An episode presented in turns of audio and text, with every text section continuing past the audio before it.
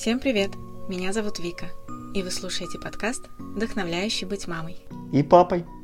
Да, сегодняшний выпуск, мне кажется, будет интересен не только мамам, но и папам, потому что мы поговорим о безопасности на дороге, о безопасности ребенка в машине. И мне кажется, очень часто выбором автокресла занимается именно папа. В гостях у меня Сергей Кирженцев, и мы постарались ответить на максимальное количество вопросов, связанных с детской безопасностью на дороге. Приятного прослушивания. Здравствуйте, Сергей. Добрый день.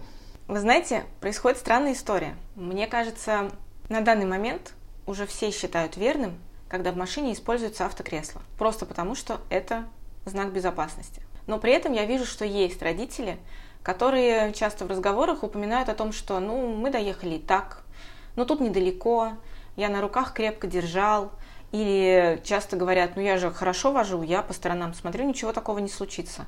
И как следствие у этих родителей аргумент не использовать автокресло, ну хотя бы потому, что, во-первых, это стоит денег, во-вторых, часто это проще, в-третьих, не все дети любят сидеть в автокресле, и родителям довольно сложно водить машину под их истерики. В связи с этим вопрос – зачем вообще нужно автокресло? Ведь раньше, как говорят сейчас, ну мы же раньше ездили без автокресел, нормально, вот выжили. Зачем его сейчас использовать? Ну, прежде всего, давайте оглянемся вокруг. Сколько стало у нас автомобилей вокруг. Автомобили, между тем, тоже не стоят на месте. У нас и скорости возросли. И как следствие возросла и опасность. Э, если раньше я очень часто слышу истории там от своих там родственников, кто постарше, что ну вот на лыжах же МКАД переходили в свое время, да, можно оценить, э, какое движение было в то время, когда мы ездили без детских кресел и зачастую даже не использовали ремни безопасности, поскольку автомобиль был ими не оборудован. Сейчас э, опасность на дороге, она многократно возросла. И нужно отдавать себе отчет, да, что вы, попадая в такую опасную среду, лучше использовать любой шанс себя защитить. И защитить своего, своих близких, своего ребенка. Те, кто размышляет на эту тему, что ну вот, как же, ну мы же ничего страшного, э, я хочу сказать только одно – если вы, предположим, будете знать наперед, что кресло спасет жизнь вашему ребенку, вы после этого сможете не использовать кресло? Я думаю, что вряд ли. Так почему вы у себя такой шанс забираете? Ведь не дай бог, если случится авария или случится какой-то несчастный случай, кто будет виноват? Кого вы будете винить? Я думаю, что с точки зрения безопасности детской, да, нужно размышлять именно в этом направлении. У нас в компании есть такие примеры, когда с благодарностью люди к нам приходили, привозили не всегда купленное у нас детское автокресло и говорили спасибо, что вы есть, вы нам в свое время помогли, мы хотим оставить у вас вот это детское автокресло, поскольку оно спасло жизнь нашему ребенку. Это важно? Важно, на мой взгляд. Истории были серьезные там и с многократными переворотами автомобилей, когда у взрослых э, были переломы всевозможные э, тяжести, да, а ребенок отделался исключительно как бы царапиной на шее. Вот. Были и лобовые столкновения. Но в любом случае нужно понимать, что детское автокресло, конечно, все-таки не панацея от всех бед, да, и нужно понимать, что э, если все-таки ситуация возникает уже за гранью, к примеру, лобовое столкновение на 100 км в час, что тут спасет? Даже супербезопасный автомобиль вам не гарантирует, э, что вы останетесь в живых. Такие истории, к сожалению, тоже бывают, но тут нужно понимать, что у всего есть определенный предел прочности, в том числе и у детских автокресел. Смотрите, мы покупаем автокресло. Очень часто, ну вы, я знаю точно, при продаже автокресел вы прилагаете специальную наклеечку. Да, ребенок в машине, как-то так. Ребенок в автомобиле, да. Да, ребенок в автомобиле. При этом я часто вижу, что не все приклеивают себе на машину, именно потому что просто не понимают, зачем, к чему ведет наклейка на машине. Вы знаете, зачем клеят эту наклейку? Ну, к этому относятся все по-разному. Мы это делали как э, все-таки некий э, красивый подарок для наших покупателей в знак благодарности. Насколько это важно на дороге, судить сложно. На мой взгляд, это все-таки такой не очень важный элемент. Куда гораздо более важнее да, себя на дороге вести более осмотрительно. Если вы приклеите значок, это же не гарантия от каких-либо бед. Человек, который едет сзади, он этот значок э, зачастую даже не видит. Я знаю по себе, что в критической ситуации на эти значки не обращаешь абсолютно никакого внимания. Это как вот история со знаками шипы. Да, на мой взгляд, они не увеличивают шанс с точки зрения безопасности. А показать э, в потоке, скажем, э, в пробке, да, что вот э, вы не шумите, к примеру, да, вот у нас дети. В принципе, я на это реагирую, да, когда я вижу, допустим, что передо мной едет автомобиль э, с наклейкой э, ребенок в автомобиле, я стараюсь там музыку громко не делать, стараюсь как-то более аккуратно ехать, но это ситуации размеренные. Если мы говорим про критическую ситуацию, когда все развивается достаточно молниеносно то среагировать на такой значок, естественно, как бы у водителя просто нет никаких шансов. Я просто слышала такое мнение, что на этот значок обращают внимание, когда происходит авария и приезжает э, скорая помощь, то в машине ищут ребенка, как бы в первую очередь смотрят. Как один из э, вариантов, да, это, наверное, имеет смысл.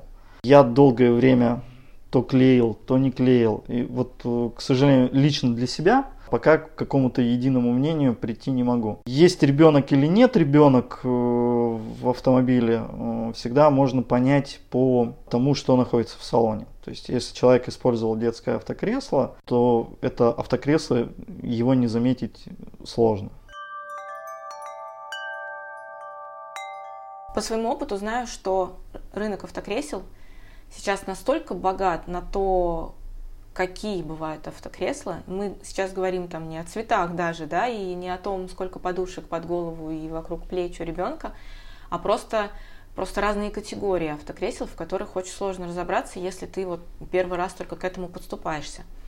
Скажите, пожалуйста, самые главные параметры, на что опираться при выборе автокресла? Прежде всего, что у вас спросят в магазине, если это специализированный магазин, в котором есть специалист, который все эти градации знает и знает э, деление э, кресел на группы, э, прежде всего спросят вес и рост ребенка. Сейчас, поскольку стандарты у нас немножко начинают меняться, да, у нас одновременно сейчас действуют два стандарта EC44 и выходит, вышел уже, он действует, новый стандарт EC129. Если мы говорим про 44 стандарт, то там главным критерием был вес все кресла делились по группам весовым. В новом стандарте это уже э, критерий роста, что, на мой взгляд, достаточно правильно и очень сильно облегчает выбор. Да? Как правило, рост мы приблизительно всегда можем прикинуть такой, какой у нас ребенок, хотя бы даже по отношению к себе. Вот прежде всего нужно знать э, параметры своего ребенка, комплекцию, желательно оценить характер поездок, какой он у вас будет. То есть будете ли вы исключительно, будут короткие какие-то поездки, или это будут какие-то загородные, дальние поездки, или это вообще может быть какие-то длительные путешествия. От этого зависит при выборе, как бы основным критерием сделать комфорт ребенка. Да? Второй момент, который желательно знать, это что доступно у вас в автомобиле, какие способы крепления доступны у вас в автомобиле. Оборудован ли у вас автомобиль изофиксом? Оборудован ли у вас автомобиль точками якорного крепления? Это, как правило, на заднем ряду сидений. Все это э, облегчит выбор, зная вот эти все параметры, зная параметры своего автомобиля, э, любой достаточно как бы подкованный консультант вам достаточно быстро подберет то кресло, которое в вашей ситуации будет наиболее удачным. То есть я правильно понимаю, что все же лучше прийти, прийти в магазин и выбирать. Через интернет это будет немного сложнее. Идеальная ситуация, которую мы всегда обрисовываем своим клиентам, приехать в магазин, померить, приехать в магазин с ребенком, дать шанс ребенку выбрать кресло. Если ребенок участвует в процессе выбора кресла, это, как правило, избавляет зачастую от многих проблем дальнейших использования кресла, да, когда ребенок отказывается э, садиться в детское автокресло. Примерка в автомобиле, если она возможна, во многих специализированных магазинах это возможно. В нашем э, магазине даже возможно, возможен тест-драйв, то есть можно взять и там покататься сделать пару кружочков по кварталам, посмотреть, насколько ребенку комфортно. Потому что зачастую, просто посадив ребенка там на 5 минут, э, невозможно оценить, э, где ему чего там может быть неудобно под спиной, допустим, или в плечах, или там голова как-то неудобно у него ложится, а потом профиль автомобиля, автомобильного, именно вашего автомобиля, профиль сидения – может оказаться несколько иным, как в магазине. Поэтому кресло может быть установлено немножко, допустим, под другим уклоном, и ребенку уже станет некомфортно. В идеале приехать с ребенком на автомобиле, померить непосредственно в самой машине, все прикинуть, прокатиться, если все хорошо, купить. Если же нет такой возможности, то можно купить и дистанционно, но тогда прям рекомендую всем консультироваться перед покупкой позвонить в магазин, спросить, если у вас возникли какие-то, может быть, подозрения, какие-то уточнения, не ленитесь, позвоните. Как правило, люди, которые занимаются детскими автокреслами давно, они с удовольствием вам расскажут, что вам подойдет лучше. Зачастую даже как бы люди даже могут вас проконсультировать по марке автомобиля, что вот конкретно для вашего автомобиля вот это кресло встает лучше, чем все остальные. Если вот этот момент не будем игнорировать, то и дистанционная как бы покупка, она вполне возможна, э, поскольку сейчас и там можно оценить по честным всевозможным отзывам клиентов на сторонних ресурсах, сейчас их много. Я вот как раз хотела спросить про сторонние ресурсы. Стоит ли читать какие-то форумы, отзывы, смотреть краш-тесты, читать статьи по результатам каких-то выставок, которые ежегодно проходят? Так, ну тут немножко я отделю. Что касается потребительских тестов, европейских прежде всего, основной, э, основной тест, который проводится вообще в Европе, это э, тест немецкого клуба, клуба, э, клуба ADAC ну или зачастую его еще называют просто АДДАК. Немецкий клуб автолюбителей, они проводят э, очень серьезные потребительские тесты. Они не только краш-тесты проводят, Кресло оценивается не только по безопасности. Кресло оценивается еще и с точки зрения использования, с точки зрения удобства, с точки зрения экологичности. Да, то есть если присутствуют в обивке какие-то вредные э, вещества, кресло будет забраковано, получит плохую оценку. Игнорировать такие э, э, тесты, на мой взгляд, нет смысла, поскольку они э, несут очень много информации полезной для клиента. Он может оценить и с точки зрения безопасности, и с точки зрения экологии, как минимум. Мы э, со своей стороны занимаемся подробным анализом этих тестов. Мы их переводим на русский язык мы э, делаем сводные таблицы. Э, два раза в год мы публикуем новость о том, что вышел очередной тест. Он проводится два раза в год. Весной и осенью АДАК проводит тесты. Как только у них есть какие-то результаты, мы их сразу выкладываем, они есть в свободном доступе. Как правило, это очень быстро потом растаскивается на э, всевозможные ресурсы если хочется изучить информацию в первоисточнике, она есть, пожалуйста, на немецком языке. Все это можно через переводчик посмотреть, удостовериться, что информация достоверна. Это если вдруг есть какое-то недоверие к российским компаниям. Что касается а, потребительских отзывов, которые э, публикуются на разных э, ресурсах, все мы понимаем, что отзывы могут писаться разными людьми и с, с, с разной степенью эмоциональности. Это нужно просто закладывать, да, и, как правило, по отзыву сразу видно, бред это или не бред. Человек описывает жизненную ситуацию или это как бы очень далеко от жизни. То есть бывают придирчивые клиенты, которые докапываются до какой-то несущественной мелочи, да, и раздувают это до уровня слона. Ну, это, как правило, в отзывах видно. То есть все мы пользуемся отзывами, все мы их читаем. Я думаю, что отсеять такие как бы, отзывы не составит никакого труда. А стоит ли опираться на стоимость автокресла при выборе? Да, на стоимость имеет смысл опираться. Прежде всего, в стоимость закладывается не только бренд. Зачастую у нас есть такой стереотип, да, что ага, вот этот бренд, они взяли себе как бы за имя. Да, они за имя-то взяли себе. Но только нужно понимать, что это имя, прежде чем выпустить продукт какой-либо, делает десятки-десятки тестов всевозможных. А мы тут как-то э, попытались узнать, сколько стоит один тест. Это десятки тысяч евро. Вот один раз ударить 50 тысяч евро. Манекен стоит 70 тысяч евро, к примеру. Оборудование, все, лаборатории свои собственные. Э, если компания может себе это позволить, то для меня это некий знак, что компания занимается этим серьезно, что у нее есть эта лаборатория, что она эти испытания может э, провести. И как следствие это сказывается, естественно, и на качестве продукта, на его безопасности прежде всего. Далее, репутационный момент. Если мы говорим, вот ранее я говорил про независимые потребительские тесты, если какая-то э, известная компания, не дай бог, по экологичности проваливает э, тест, это на самом деле репутационный как бы удар, очень серьезный для компании. Э, компания начинает терять. Поэтому нужно отдавать себе отчет, что эта ошибка будет исправлена в кратчайшие сроки. Это что касается стоимости бренда и стоит ли переплачивать. Но я также оговорюсь еще и о другом. В последнее время есть очень хорошая тенденция, на мой взгляд, и доказательства этому э, все чаще и чаще в независимых краш-тестах появляются кресла неизвестных абсолютно брендов, и которые эти тесты проходят достаточно успешно, с хорошими, действительно хорошими э, результатами, с хорошими показателями по безопасности такие бренды появляются, и это хорошо для нас всех, э, кто, допустим, не может себе позволить купить кресло там за 25-30 за тысяч рублей.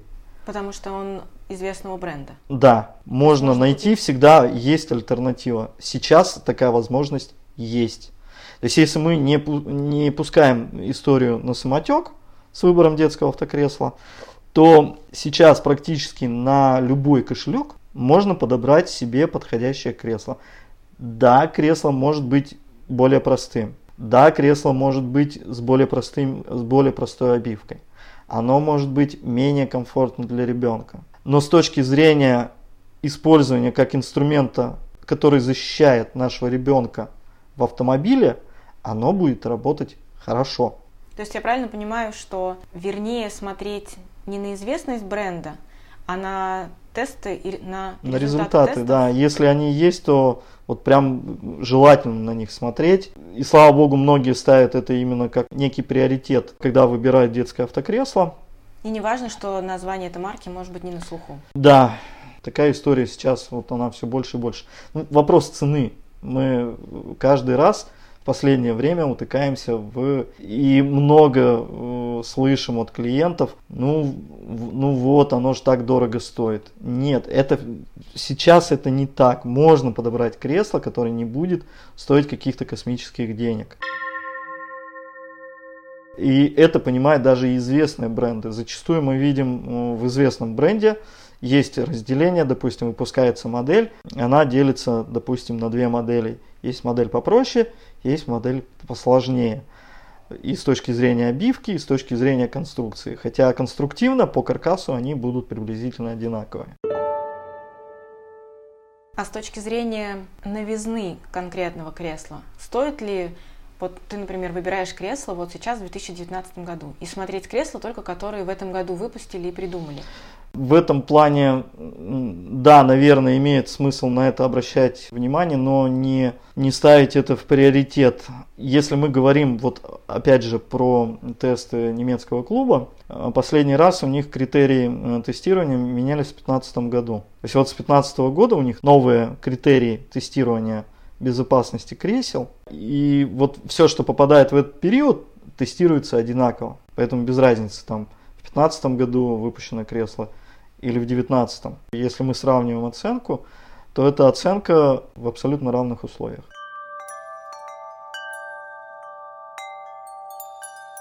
Мы пришли к самому сложному, пожалуй, вопросу, которые обычно возникают у родителей. От того, что кресел очень много, все кресла делятся на разные группы. Вот какие бывают автокресла? Расскажите, пожалуйста. Да, кресла делятся у нас действительно на разные группы. И если попросту выделить, я бы выделил три основных группы и обрисовал идеальную ситуацию, вот, когда мы, вот, у нас родился ребенок, и для него там, до 12 лет нужно детское удерживающее устройство. Я лично так сделал для своего ребенка, для своей дочки. Э, у меня за все время, пока ребенок растет, будет использоваться э, в общей сложности три э, разных кресла. Первое кресло или детская автолюлечка – это детское удерживающее устройство, в котором мы забирали из роддома ребенка. Второе кресло – это уже когда у меня ребенок вырос, э, и мы пересадили в следующую группу, это где-то года в год и три. Это группа 1 для детей от 9 месяцев до 3,5-4 лет такая, наверное, самая конструктивно сложная и самое массивное э, кресло. И э, дальше у меня из этого кресла ребенок пересядет в кресло группы 2-3. Это уже, собственно, от 3,5-4 лет и до 12 до конца. Вот, это вот, наверное, три основных. Также есть и универсальные кресла. Сейчас даже стали появляться кресла на все случаи жизни, да, то есть от рождения до 12 лет. Есть такие кресла. 0 э, плюс 1, 2, 3. Естественно, нужно понимать, что универсальность таких кресел, она всегда происходит за счет чего-то. Но тесты показывают, что, в общем-то, такие кресла имеют э, быть место. Они проходят успешно э, тестирование.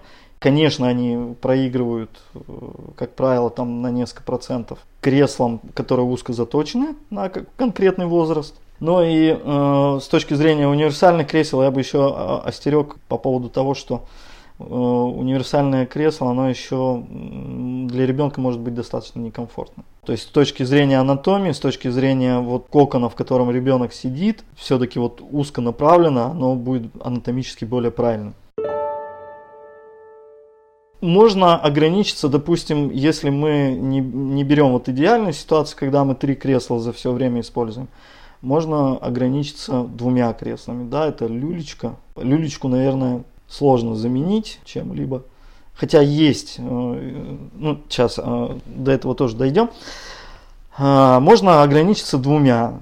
0 плюс люлечка и группа 1, 2, 3 тоже достаточно распространенная история, когда мы до полутора, там, до года и три, до года, там, до 9 месяцев, ну, в зависимости, как ребенок развивается, как растет, мы возим в люлечке, дальше пересаживаем в универсальное кресло, которое уже практически ну, вот от года до 12 лет. Есть кресло, которое наоборот сдвигает 0 э, плюс 1. То есть мы возим от рождения до 4 лет в одном кресле, дальше там с 3,5-4 лет до 12 во втором кресле. Тоже распространенная история, пожалуйста. И вот как я уже оговаривался, да, у нас два основных стандарта, которые делят все кресла. Э, значит, в старом стандарте в 44-м по весу, э, в новом стандарте по росту. Но пока они приблизительно все вот э, по диапазонам похожи. То есть, наверное, когда будет работать исключительно уже один стандарт чисто по росту, немножко границы возрастные будут смещаться. Это пока сложно предугадать, это, наверное, об этом могут только производители э, что-то как-то более наверняка сказать.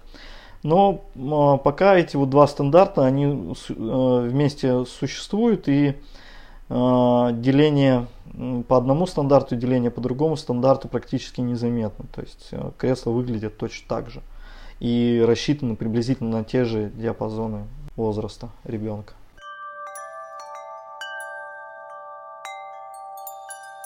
Я правильно понимаю, что основное отличие, помимо самого размера кресла, да, и того, какой ребенок в это кресло влезает, также еще и заключается в том, в каком положении ребенок находится в этом кресле. Если мы говорим об автолюльке, это, скорее всего, что-то горизонтальное или где-то рядом. Если это идет более старшая группа, скорее всего, ребенок там сидит или находится в небольшом уклоне. Так?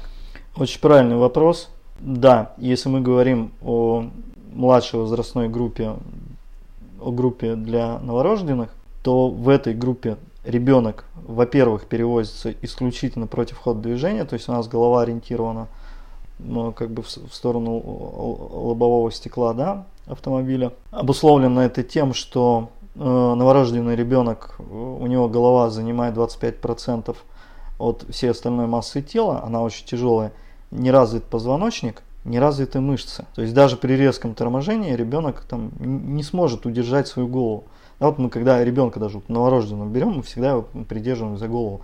Ребенок не может просто ее самостоятельно удержать. Все это чревато как бы травмами именно шей, шейного как бы отдела, поэтому против хода движения и в таком полулежачем положении. Для новорожденного, как правило, если мы говорим про люльку-переноску группы 0+, там еще присутствует специальный вкладыш, либо конструктивно что-то выравнивает пол как бы, если так можно сказать, самой люлечки.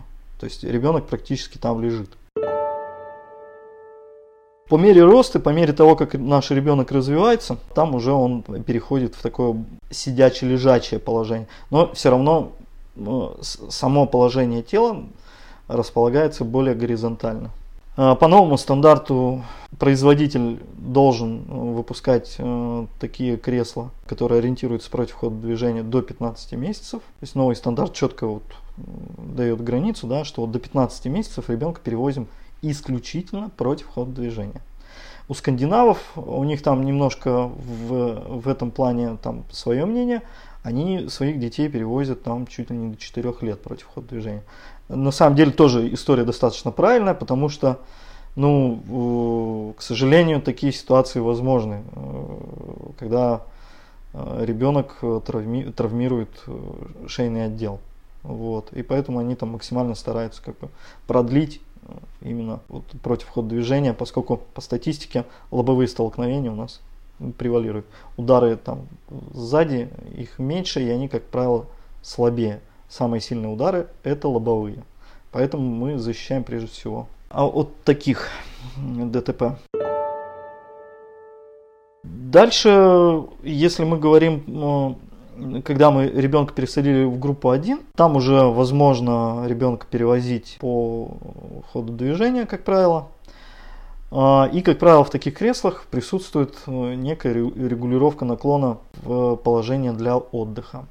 Опять же, э, здесь оговорюсь, лежачего положения там уже не будет.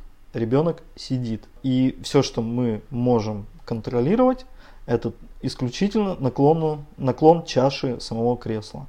И оно не регулируется до положения лежа. Это тоже нужно понимать. Такое положение, ну, если так сказать, лежа, э, если мы передвигаемся, как бы ребенок у нас уже сидит не против хода движения по ходу, оно чревато так называемым эффектом подныривания, когда у нас возможно смещение ремней безопасности и нагрузки действуют э, таким образом, чтобы ребенка из-под ремней как бы вытянуть. Если мы говорим о группе 2-3, там уже практически регулировки никакой нет по наклону. И выбирая группу 2-3, уже имеет смысл обращать внимание Э, на такие детали, как, к примеру, подголовник. Насколько удобно ложиться у ребенка подголовник, если он заснул. Э, наклон самого кресла будет зависеть уже исключительно от формы сидения, куда вы устанавливаете детское автокресло. То есть если в вашем автомобиле там может быть наклон чуть больше, соответственно и у кресла наклон будет чуть больше. Группа 2-3, она вообще там рекомендации от производителей, как правило, крепить кресло как можно плотнее к э, дивану автомобиля. Значит, вот такой момент по поводу подголовника я проговорил. Э, Еще анатомические производители делают так, что вот у нас э, голова ребенка, она как бы вот как вот ложится. Ну как подушечки, да. Как подушечки, да. Э, подголовник у нас выступает сильно вперед, и сама, сам подголовник сделан как бы буковкой В. И, в общем-то, это действительно удобно.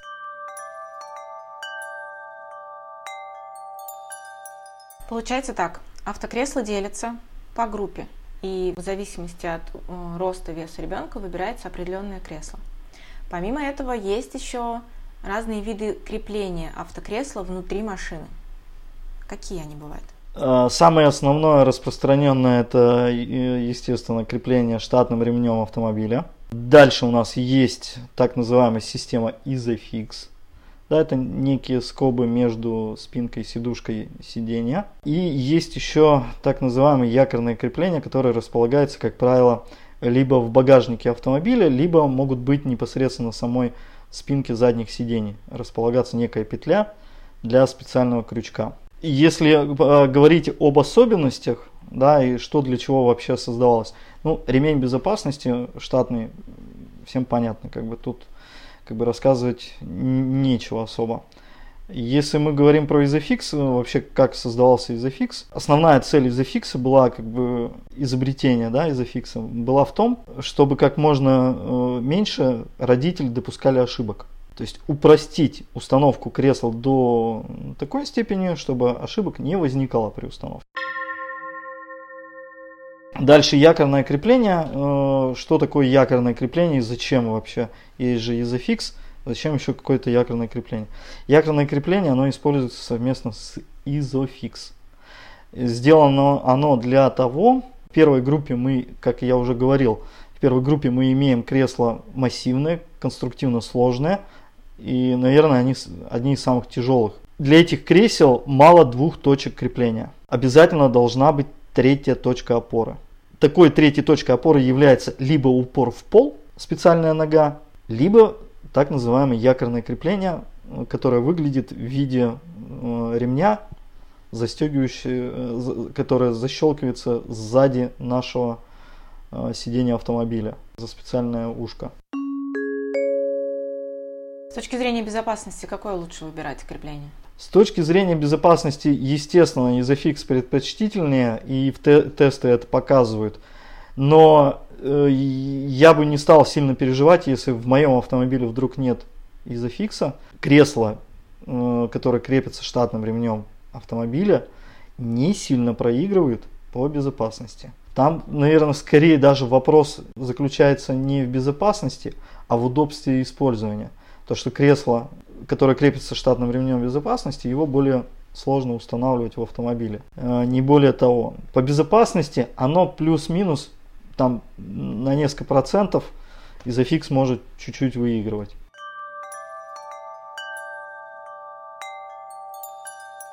Мы с вами проговорили момент э, по поводу того, что ребенку нужно максимально долго, желательно максимально долго возить головой вперед против хода движения. Все верно. А с точки зрения места, куда крепится кресло, куда лучше его сажать? Сзади или спереди? Хороший, опять же, вопрос. Существует такой миф, что самое безопасное место в автомобиле – это место за водителем. Это уже как бы доказано неоднократно, это миф. Э, самое, одно из самых безопасных э, мест в автомобиле, и это доказывают уже многие исследования, в том числе и немецкий клуб АДАК проводил не так давно подобные исследования, подобные тесты. Э, одним из самых безопасных является центральное заднее место, но мы не всегда его можем использовать удобно. И Вторым по безопасности является заднее пассажирское место. То есть получается заднее пассажирское по диагонали по от диагонали водителя. от водителя, да, по пассажирской стороне. Здесь даже вот чисто логически э, с точки зрения удобства использования можно, да, вот сейчас даже не говорим там про столкновение и всякое такое. С точки зрения удобства у нас пассажирская сторона обращена всегда в сторону тротуара. Уж явно как бы удобнее высаживать ребенка на тротуар, а не на проезжую часть. Вот, как правило. А если мы говорим там о креслах, которые там имеют поворотный механизм, да, то, соответственно, и разворачивая его в сторону там тротуара, ну, красота же. Вот. Ну и с точки зрения безопасности, э, как бы статистика говорит вот именно о том, что именно это место является одним из самых безопасных.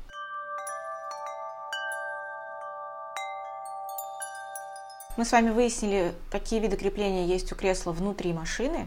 но в том числе есть еще виды разных креплений самого ребенка внутри кресла. Расскажите вот об этом, пожалуйста. А, существует, да, несколько видов креплений. Основное крепление это, на мой взгляд, это внутренние ремни самого кресла. А, в детской люлечке это может быть э, трехточный ремень или пятиточный ремень, зависит от модели. В группе 1 для детей уже там от 9 до 4 лет там это будут пятиточные ремни. И существует а, в этой же группе еще один способ крепления. Это так называемый столик безопасности, который фиксирует ноги и грудную область ребенка, да, прижимая как бы ребенка непосредственно к самому детскому автокреслу. Как правило, такие э, столики крепятся через штатный ремень автомобиля. То есть штатный ремень автомобиля пропускается э, через специальный направляющий через этот столик. А, ну и третий способ это штатный ремень автомобиля, когда он у нас проходит по специальным направляющим непосредственно в самом кресле и фиксирует при этом и кресло, и ребенка одновременно. Это, как правило, в следующей группе 2-3 уже для детей вот, там, от 3,5-4 лет до 12. С точки зрения безопасности в кресло группы 1 лучше выбирать столик или пятиточечный? не дам какого-то конкретного совета, споры до сих пор идут, что же лучше, что же безопасней. А, краш-тесты на это нам особо сильно не отвечают. Я лично для себя как бы определился в пользу пятиточных ремней. Ну, это вот опять же мое личное мнение. Столики, в принципе, тоже себя по безопасности неплохо показывают и как бы особо там есть даже сверх там безопасные кресла в этой категории, но нужно понимать, что столик э, не всегда подходит э, для конкретного ребенка. Э, для многих детей столик не подходит, ребенок начинает паниковать, когда его столиком придавливает, по сути ограничивает его свободу к детскому автокреслу. Мы научились выбирать кресло, но как теперь понять, когда пора менять кресло, когда ребенок растет? Прежде всего мы читаем инструкцию. Э, как правило, там все критерии, э, которые критичны для данной модели кресла, они указаны. Что, допустим, там, если мы говорим про люлечку, что голова, допустим, э, не должна выходить за пределы кресла люлечки. Да, если она начинает у нас выходить за пределы кресла, то уже пора пересаживаться в следующую группу. Если мы говорим, допустим, о группе 1 с пятиточными ремнями, да, то там это ограничивается э, самими пятиточными ремнями. Ремни у нас должны выходить строго прямо на плечо ребенка. Никак не сзади, не по спине. Ремень не должен изгибаться. Он должен выходить из кресла прямо. Если у нас такая ситуация возникает и регулировки кресла уже закончились, мы не можем поднять выше подголовник, поднять выше э, эти ремешки, соответственно, мы пересаживаемся в другое кресло. Для многих родителей аргументом того, что надо менять кресло, и того, что кресло надо разворачивать лицом вперед, ребенок сидит в кресле, у него очень сильно сгибаются ноги многие родители считают, что значит все, ребенок вырос, ему просто неудобно, его точно надо разворачивать. Это так и есть? Нет, на ноги вообще не обращаем внимания, обращаем внимание всегда на голову. Голова у нас самый уязвимый орган, который не восстанов... Э, восстановлению не подлежит. Если мы, грубо говоря, там, хорошо защитим ноги, но не защитим голову, да, то какой в этом смысл? Э, ноги могут и срастись, условно говоря. Вот. Ну, э, с такой точки зрения, э, любой вопрос безопасности под, подходит, да, то есть мы защищаем прежде всего жизненно важные органы сначала, а потом уже начинаем защищать все остальное. Вот. Э, поэтому на ноги э, сильно э, обращать внимание не стоит. Э, смотрим, как у нас чувствует себя голова в детском кресле, насколько она защищена и не выходит ли она за рамки нашего детского кресла.